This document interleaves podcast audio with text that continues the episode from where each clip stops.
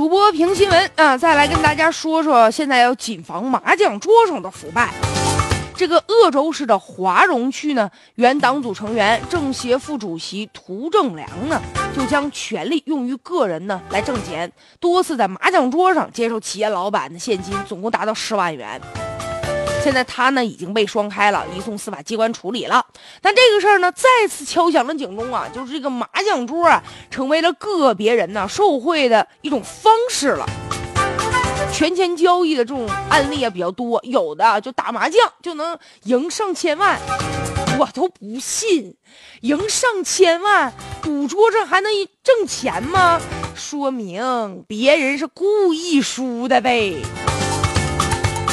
就跟领导打牌，想赢不敢赢，就能瞪眼瞅着。有一种说法嘛，叫做业务麻将，就是通过打麻将故意输给对方，然后呢彼此都心知肚明。哎呀，有的时候吧，你要是想故意输，其实也挺费脑筋呐，费脑细胞啊。但这样一来呢，彼此都心照不宣了，哎，提供了一只神不知鬼不觉的。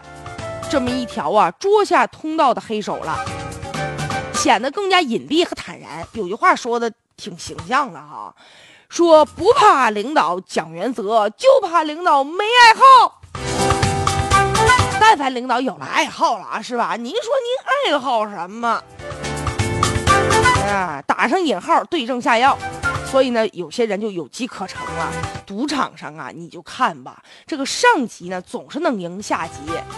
这个干部呢，总是能赢老板，所以有有些人手握权力的领导啊，打麻将呢已经成瘾了，是吧？这十圈八圈不嫌累，两天三天不想睡，有人就瞄准了其中的玄机了。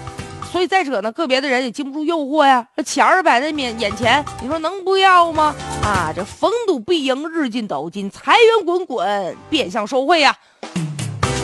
最最终呢，就忘了初心，误入人生的歧途了。